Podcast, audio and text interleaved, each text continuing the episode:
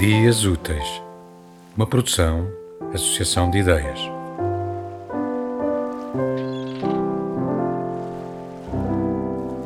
Decididamente, isto não está a correr bem. Ficar exultante com a proposta do chefe de redação para entrevistar Luís Ricardo Reis, o último escritor revelação, um fenómeno literário como há muito não se via no país, porventura como nunca se vira. Tinha ali a oportunidade de fazer, ela também, a sua reportagem revelação.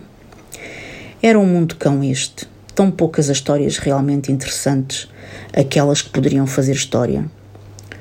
Um mundo de micro-histórias, micro-notícias, a maioria desinteressantes, nada de novo a anunciar, porque a quantidade de novidades por minuto era tal que tudo expirava rapidamente.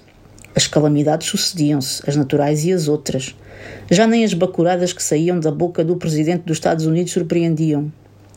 O mundo perdera a capacidade de se espantar, de se maravilhar, de se indignar, de se ofender, embora parecesse o contrário, as emoções ao rubro, as queixas de ofensas e assédios a multiplicarem-se como nunca se vira, as mulheres a ganharem voz, uma multidão aos gritos.